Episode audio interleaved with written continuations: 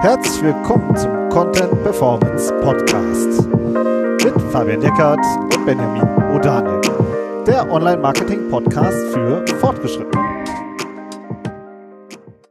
Hallo Fabian. Hallo Benjamin. Und hallo Arian. Servus Benjamin, Servus Fabian. Heute haben wir den Arian Russ ähm, zu Gast und reden über B2B-Influencer. Und der Arian ist, du bist Mitgründer von äh, Sphinx, einer B2B-Influencer-Plattform.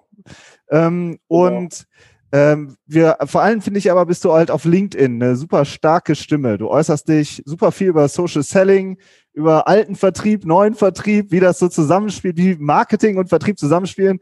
Das sind ähm, super spannende Themen und darüber möchten wir gerne heute mit dir diskutieren. Danke, dass du dir die Zeit nimmst. Ja, ich freue mich sehr dabei sein zu dürfen heute. Vielen Dank für die Einladung. Ja, Arian, auch von mir. Cool, dass es geklappt hat. Ähm, du, erste Frage. Bei Influencern denken ja viele immer noch so an Instagram und Produkte in die Kamera halten und so. Ähm, was ist denn der Unterschied zu einem B2B-Influencer? Kannst du das mal erklären? Ja, ähm, man muss sich vor Augen führen, dass, dass dieses Thema äh, Influencer-Marketing als, als Marketingaktivität für viele ein Begriff ist, weil sie es natürlich von den, von den Plattformen wie Instagram, Facebook, äh, YouTube kennen und dort eben mit Produkten für den Endverbraucher, man dieses ganze Thema aber im B2B-Kosmos völlig neu denken muss. Also die, die Dynamiken zwischen Meinungsführer und äh, Advertiser sind komplett andere, die Incentivierungen sind andere, die Themen sind natürlich andere. Hier geht es um Industriethemen ähm, und die Meinungsführer, die man da auserkort für eine gemeinsame Kooperation, die sind nicht hauptberuflich Influencer, sondern sie haben gut bezahlte Dayjobs, meistens in Entscheidungsträgerpositionen, in Festanstellungen in Unternehmen, meistens 50 plus Jahre aufwärts und auch zu 80 Prozent männlich und auf Instagram ja zu 80 Prozent weiblich. Also das heißt, es könnte verschiedener nicht sein und auch die Art der Kollaboration könnte verschiedener nicht sein. Das heißt, wir könnten ähm, da jetzt im Prinzip jede Facette der Zusammenarbeit und jede Facette des Einflusses auf das Buying Center eines, eines Unternehmens, also eines ähm, Unternehmens, was mithört und dann den äh, äh, unseren Advertiser, also unseren Kunden, der mit einem Influencer gemeinsam auftritt, wahrnimmt und ähm, also den Einfluss, den das auch auf die äh, Customer Journey hat. Es könnte alles nicht unterschiedlicher sein im Vergleich zu B2C und von daher können wir gerne mal auf die einzelnen Details gleich zu sprechen kommen.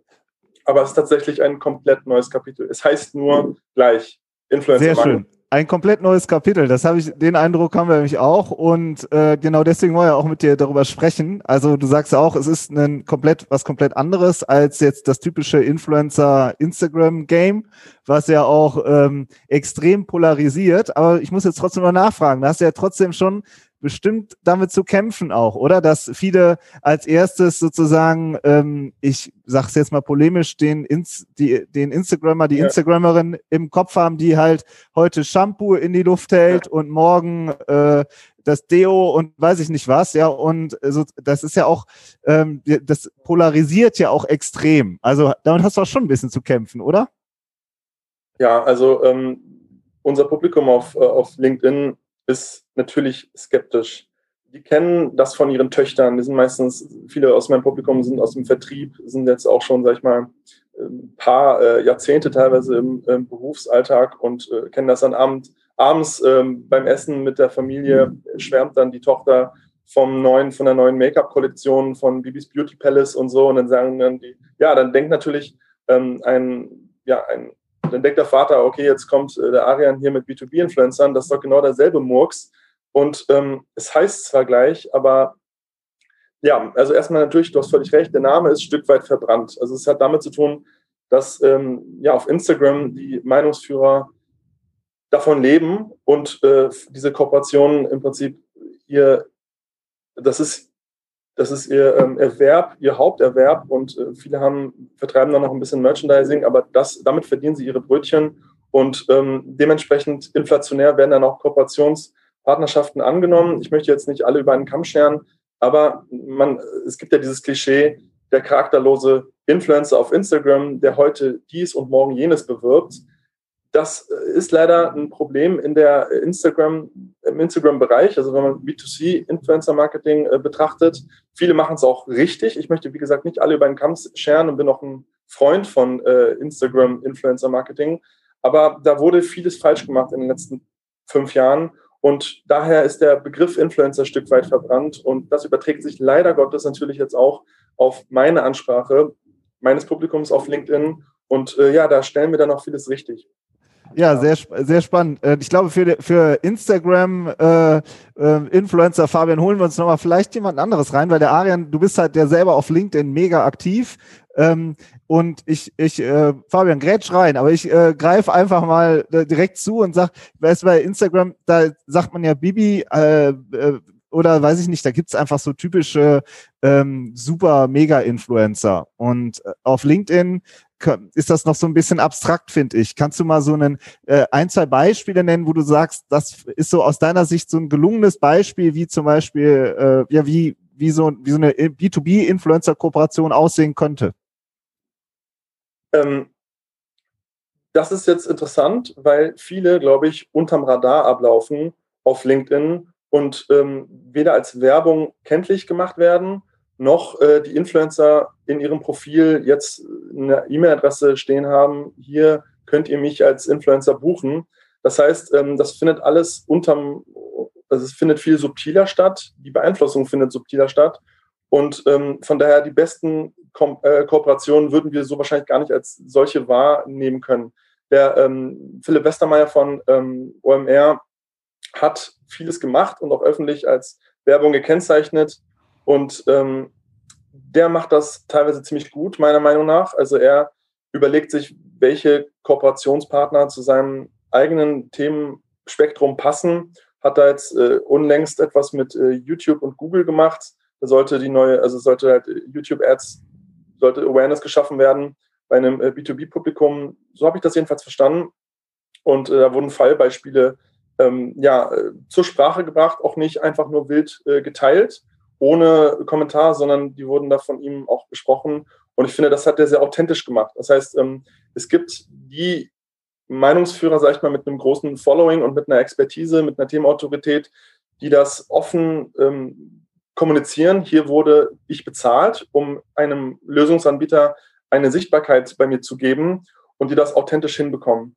Das geht auch noch auf, es geht auch wirklich äh, in mannigfaltigen Formaten da wird auch teilweise gemeinsam Content gemacht, da gehen wir gleich auch gerne nochmal drauf ein. Aber ich finde, er macht das schon ziemlich gut. Er ist einer der Marketing-Pioniere, hat ein sehr großes Following und ähm, ja, die Werbepartner bei ihm waren bis jetzt immer so, dass ich das, dass ich nicht das Gefühl hatte, das ist jetzt eine Anbieter, er bietet sich da jetzt an bei seinem Publikum. Das ist ein plakatives Placement ohne, ohne Seele oder ohne seine, ohne seine, ähm, ohne seinen Charakter da drin, sondern ähm, genau, ich habe das, für mich war es bereichernd. Ich fand das auch immer interessant. Ja, cooles Beispiel. Ähm, aber äh, eigentlich ein super cooles Beispiel. Ich, Benjamin hat gesagt, ich soll reingerätschen. Jetzt crush ich unsere, unser ganzes Konzept einfach mal, weil ich, ich eine Frage stelle, die wir eigentlich für später geplant haben. Der Philipp Westermeier, das ist kein Vertriebsleiter in einem B2B-Unternehmen, sondern er ist ja eigentlich ein Publisher. Ähm, und da könnte ich mir vorstellen, dass so eine Kooperation mit ihm einfacher auch inhaltlich Absolut. einzurichten ist, ja. als wenn ich jetzt zu einem Unternehmen, also jetzt man sagt ja immer, B2B-Influencer können ja auch aus dem Unternehmen Fachleute sein, ja, irgendein Programmierer, der, der einfach total aktiv ist. So, und du hast ja gerade selber schon gesagt, dass die ja nicht hauptberuflich Influencer sind. Das heißt, die genau. haben auch, die sagen jetzt, ja gut, wenn du mir ein paar hundert Euro gibst, das ist jetzt für mich auch kein so großer monetärer Anreiz, weil ich ja in Lohn und Brot stehe. Ja, genau. also ich finde, ja. ähm, wie würdest du jetzt damit umgehen oder wie würdest du darauf antworten, wenn ich sage, es gibt auch auf, auch auf äh, LinkedIn so zwei unter oder mehrere unterschiedliche Ebenen auch von Leuten, die ähm, die einen, die sind vielleicht dann eh auch schon Publisher und kennen das ganze Spiel und können auch vielleicht ein bisschen authentischer, wie du jetzt gerade schon sagst, ne? der Philipp, der ist Publisher, der mit Google und so, das passt alles, aber jemand, der aus dem Unternehmen kommt, wenn, wenn der jetzt sagt, ich mache jetzt Werbung für irgendwen, dann besteht ja schon die Gefahr, dass der auch seine Glaubwürdigkeit aufs Spiel stellt, oder? Keiner sagt sich, ich mache jetzt Werbung für irgendjemanden und der wird auch nicht für Werbung angefragt. Also das ist auch der Grund, warum, wenn ein Unternehmen jetzt sagt, also in-house machen wir mal Influencer-Kooperationen auf LinkedIn oder Twitter oder Facebook, das sind ja, sag ich mal, die drei ja, Netzwerke, über die man B2B-Käufer erreicht momentan. Klar, Xing auch immer noch, aber ist jetzt immer nicht so eine Publishing-Plattform inzwischen. Also, ne? Ich rede jetzt mal über wirkliche Content-Plattformen. Ähm, dort äh, würde man jetzt teilweise, würde man die wirklich guten äh, Experten mit einer starken Reichweite für, für Branchen, also für wirkliche Industriethemen. Ich rede jetzt über, über das Industriethemen Maschinenbau oder, oder, oder Schiffsmotoren oder ähm, Chemietechnik, all solche Themen. Oder wenn man Konstrukteure, Ingenieure erreichen möchte, da kannst du nicht jetzt einen Ingenieur von irgendeinem ähm, Automobilhersteller anschreiben, von Daimler, und sagen, mach bitte Werbung für uns. So funktioniert das nicht. Das ganze Framing ist komplett anders und ähm, man erreicht sie, man, man gewinnt sie für Kooperationen nicht mit äh, monetärer Incentivierung. Du sagst selber, Ingenieure haben Geld, die brauchen das nicht. Man, man bekommt sie durch, äh, durch inhaltlichen Austausch. Also wenn wir als Mittelsmann äh, auftreten und sagen, hier äh, sollen zwei Experten über ein interessantes, aktuelles Fachthema auf Augenhöhe miteinander reden, dafür möchten wir sie gerne gewinnen, für diesen Fachaustausch, ohne Bezahlung auch, dann findet das statt.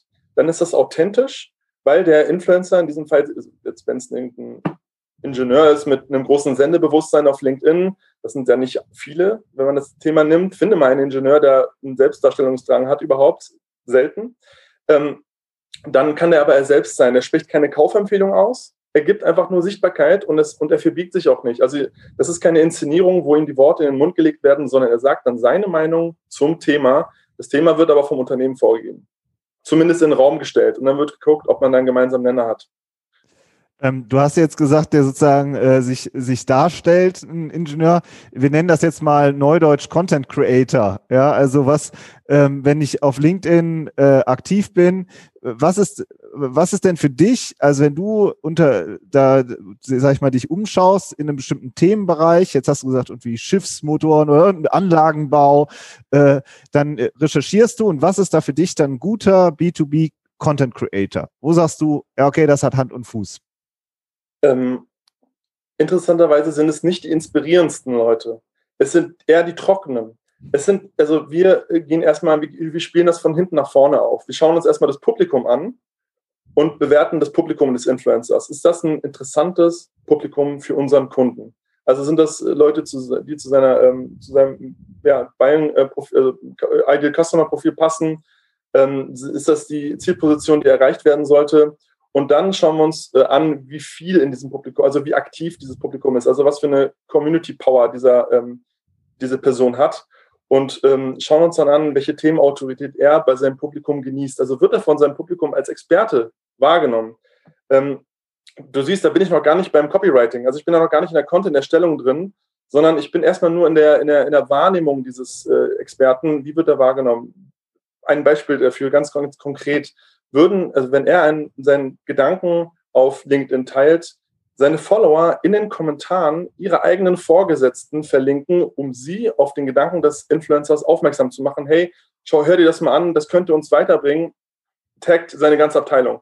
Also dieses fünf Leute aus der Abteilung taggen, auch meistens ohne weiteren Kommentar, einfach nur um sie auf den Gedanken eines Experten äh, hinzuweisen, ist für uns ein ganz starkes Indiz, dass sein Wort auf LinkedIn in seiner Branche Gewicht hat und er nicht nur ein inspirational Content Creator ist, wie es jetzt auf Instagram, äh, auf LinkedIn immer mehr werden, ähm, einfach ja irgendwelche, ich weiß nicht, vor zwei Tagen ging ein, äh, ein Beitrag auf LinkedIn viral, der glaube ich über 300.000 Likes hatte, der genau LinkedIn-Influencer verunglimpft hatte, zu Recht meiner Meinung nach, weil dort genau diese, diese rein, also diese substanzlosen, inspirierenden äh, Creator eher durch den Kakao gezogen wurden und als LinkedIn-Influencer bezeichnet wurden, wobei die echten LinkedIn-Influencer gar nicht an einem wirklich, also die, die schreiben da keine poetischen Texte, sondern die, die geben einen Insider-Tipp und fertig und haben damit trotzdem mehr Impact als jeder ähm, noch so toll ausformulierte ähm, ja, Text eines, eines neuen, äh, eines, ja, eines,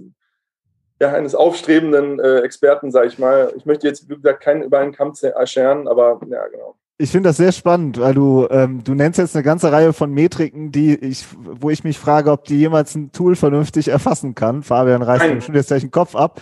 Aber Nein. Engagement Rate sagt dir noch nichts darüber aus, wer da wirklich wie kommentiert. Absolut und was wir, was wir halt auch super oft sehen ist, also klar, man kann auch, wenn man jetzt einen Witz postet, ja, also diese humorvolle Content-Strategie, ja. wenn man so möchte, ja, also ich nenne das jetzt mal nett humorvolle Content-Strategie, dann hast du natürlich viel mehr Reichweite, als wenn ja. du jetzt ein fachliches Thema postest. Reichweite Aber, ist nicht alles. Reichweite ist nicht alles. Ganz, interessantes, äh, ganz interessante Info dazu. Vor, vor fünf Tagen ist ein Beitrag von einem Kollegen von mir viral gegangen. Er hat ein äh, wirklich sehr inspirierendes Video von Simon Sinek, der eine oder andere kennt ihn bestimmt, äh, Start with a Why, als Video geteilt und es hat dann 300.000 Aufrufe gehabt. Er selber hat, glaube ich, auch ein paar Follower, bei weitem aber nicht so viele wie jetzt, man sagt, äh, damit bekommt man dann 300.000 Ansichten auf ein Video. Hat dann, glaube ich, auch, also wirklich, das ist wirklich viral gegangen, ja.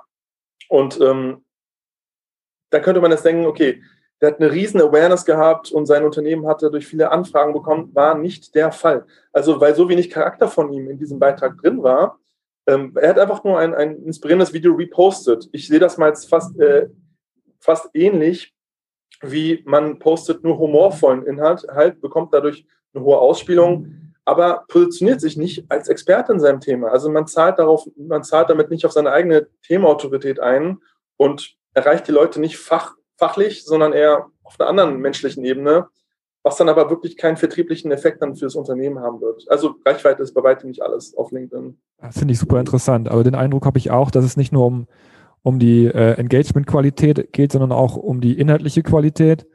Ähm, aber ich würde, und deswegen würde ich gerne nochmal kurz auf dieses Reputationsthema zurückkommen. Da haben wir gerade ja schon ein bisschen drüber gesprochen. Ähm, aber also wenn ich ein Influencer bin und, und Geschäftsführer werden unter meinen Postings empfohlen, ja, dann, dann ist das ja eigentlich das Beste, was mir passieren kann, weil das, das zeigt, dass ich ja wirklich auch was zu sagen habe zu dem Thema. Hast du ja gerade auch schon ein bisschen beschrieben. Ja. Jetzt, äh, jetzt hast du gesagt, eine Kooperation könnte zum Beispiel so aussehen, dass die Influencer oder dass man mit den, mit den Menschen inhaltlich diskutiert.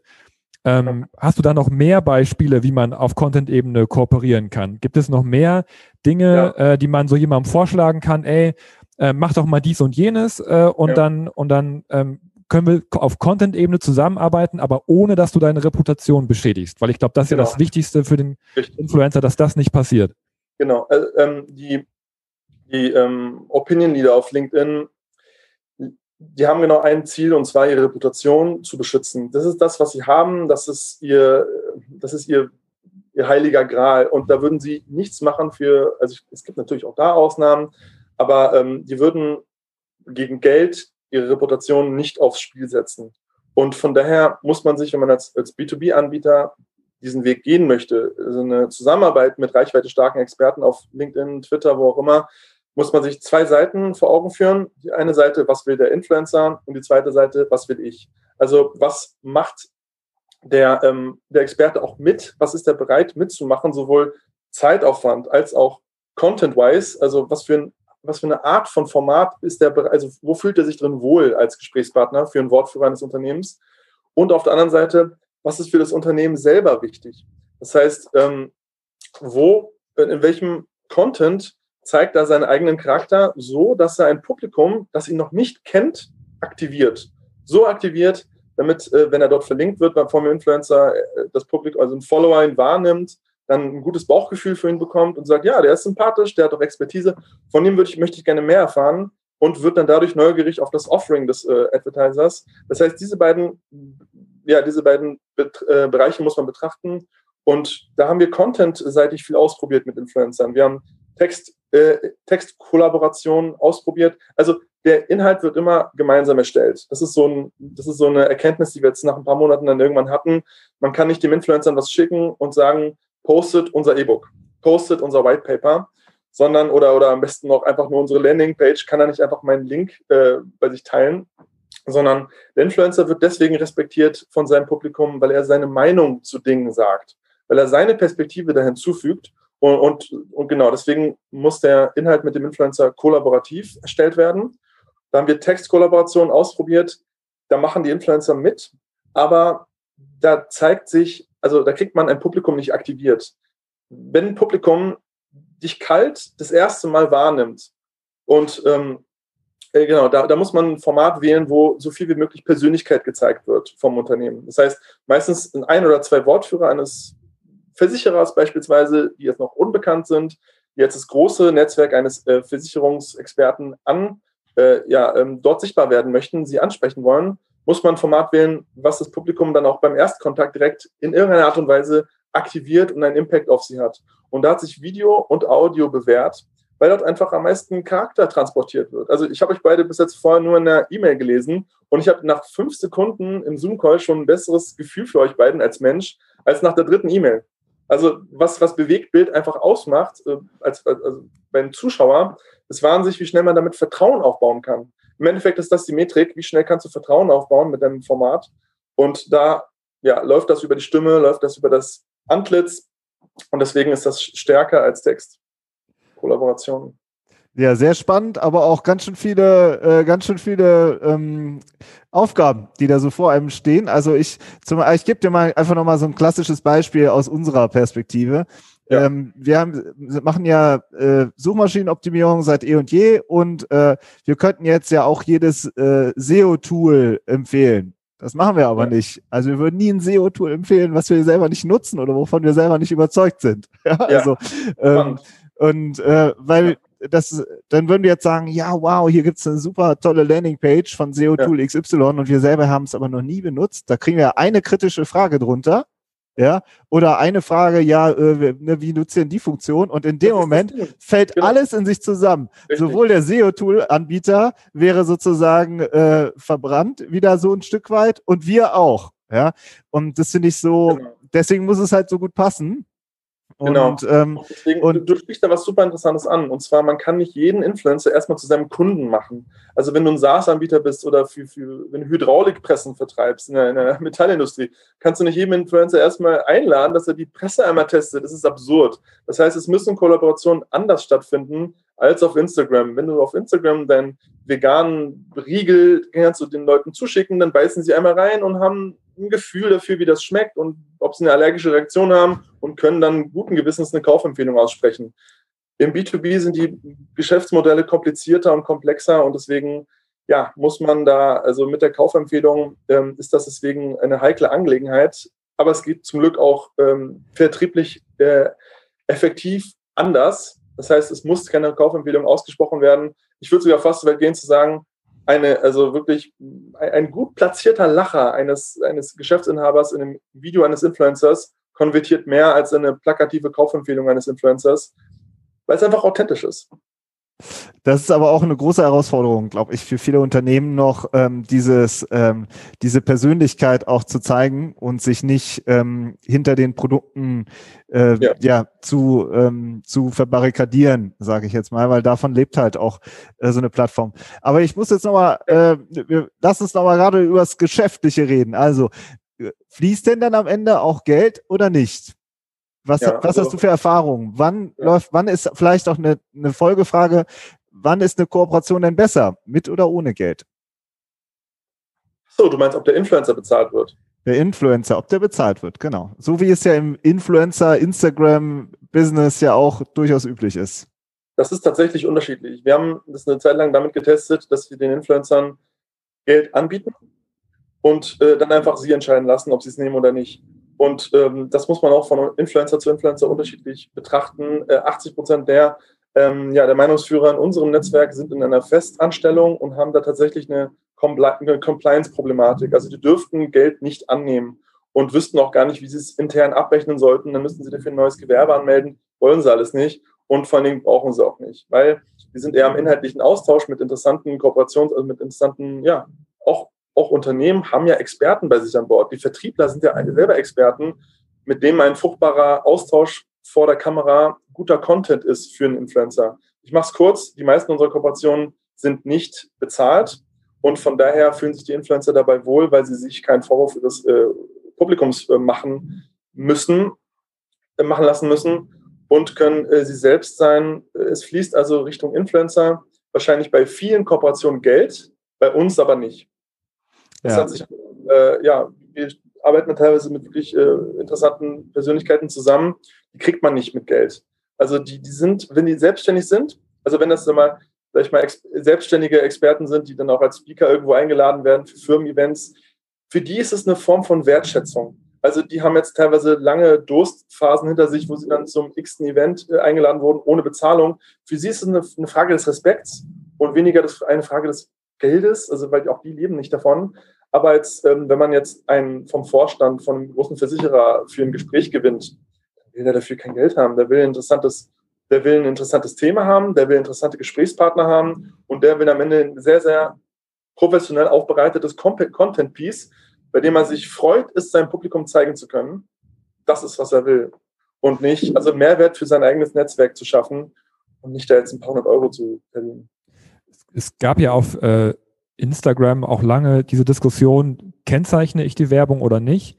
Ähm, jetzt hast ja. du gesagt, manchmal fließt Geld, manchmal nicht. Was würdest du denn den Influencern empfehlen? Generell immer auch zu kennzeichnen, dass das jetzt irgendwie eingetütet wurde, sage ich jetzt mal so, äh, oder, oder das nur dann zu machen, wenn sie dafür auch Geld genommen haben?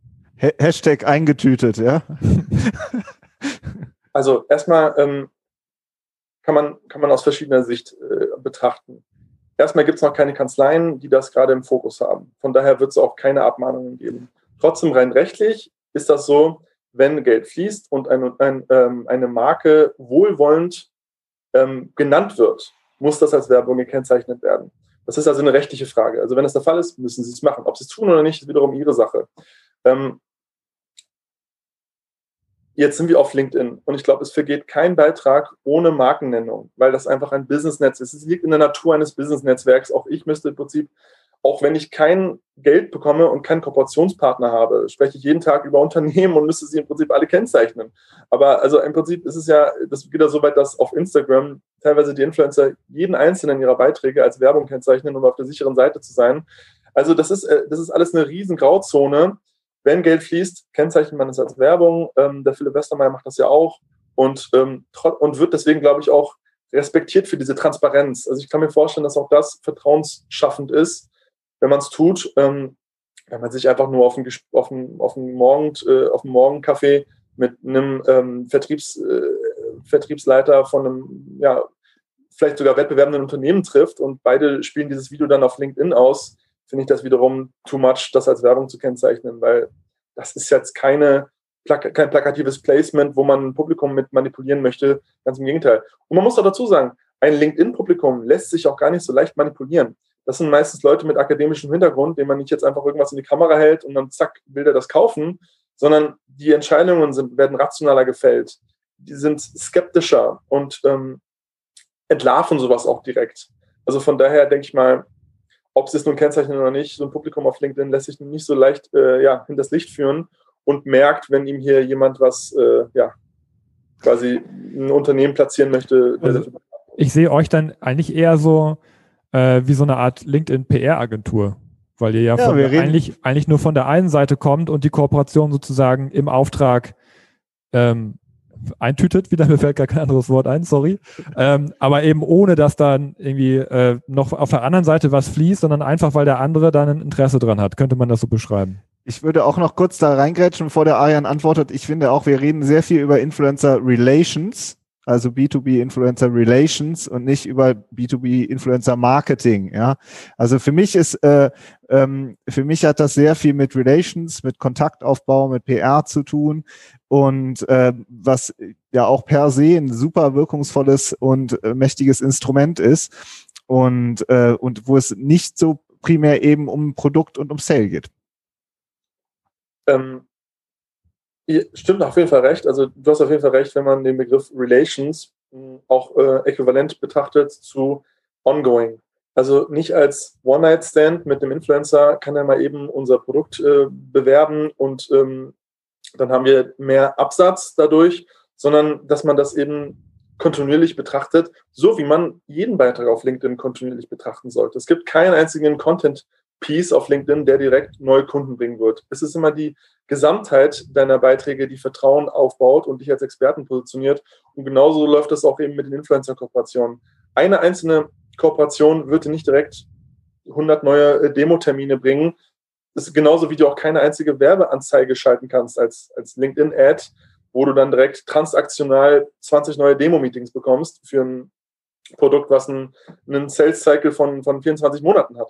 Das heißt, ähm, auch da gilt das regelmäßige, kontinuierliche Bespielen eines Publikums ähm, als, als gewinnbringend. Und klar, deswegen kann man das Relations nennen. Man darf aber nicht den Fehler machen, den äh, Influencer dann befreunden zu wollen. Das heißt, man muss Respekt haben vor der Zeit der Experten. Also die sind busy. Das ist einfach, wir sind alle beschäftigt, auch jetzt gerade in diesen turbulenten Zeiten, ähm, da jetzt, sag ich mal, dem äh, Experten Produktinformationen, äh, fünfseitige PDFs zukommen zu lassen. Bitte lest ihr das durch. Ist absurd. Die machen das nicht und werden abgeschreckt.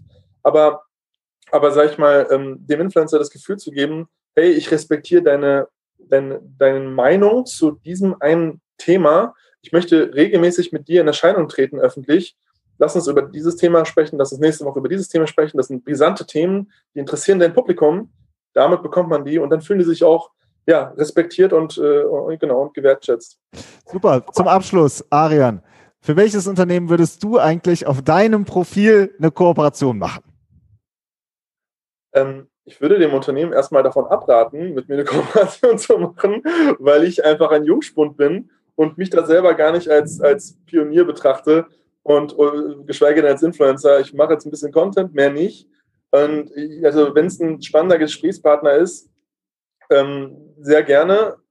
Also genau wie ich es auch gerade, ich kann mich da nur wiederholen. Also mir geht es um inhaltlichen Austausch. Wenn es da äh, nicht nur um rein äh, werbliche Zwecke geht, dann mache ich das gerne. Ähm, ja, wenn es ein spannendes Thema ist, mache ich das gerne. Ich habe auch schon ein paar Sachen abgelehnt, wo ich merke, da könnte ich nicht hinterstehen. Ähm, ja, muss natürlich ein, muss natürlich ein Industriethema sein, gerne auch aus der, aus der Marketing-Perspektive. Ja, wenn es passt inhaltlich, bin ich da sehr gerne dafür zu haben. Ähm, ja, muss man dann von Fall zu Fall unterscheiden. Wollt ihr jetzt einen konkreten Namen von mir hören? Nö, alles gut, du hast dich rausgeredet, das ist schon okay. Aber sehr ehrlich, fand ich gut. Finde ich auch, finde ich auch. Und zumindest, du hast jetzt nicht gesagt, ja, wenn jetzt Ferrari anruft, oh, dann.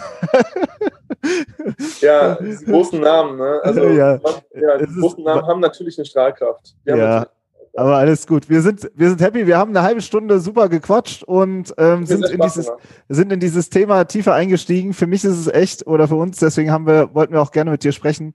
Das ist ein neues Feld. Da entsteht was Neues und ähm, man sieht ja schon, wie wir mit den Begrifflichkeiten hantieren und versuchen uns da vorzuarbeiten. Ähm, ja. Super, dass du dir eine halbe Stunde Zeit genommen hast und dass wir auch unseren Hörerinnen und Hörern das Thema ja, näher bringen konnten. Danke dir, Ari. Ja. Hat mir großen Spaß gemacht, Fabian, Benjamin. Macht's gut. Bis dann. Bis dann. Ciao. Ciao. Ciao.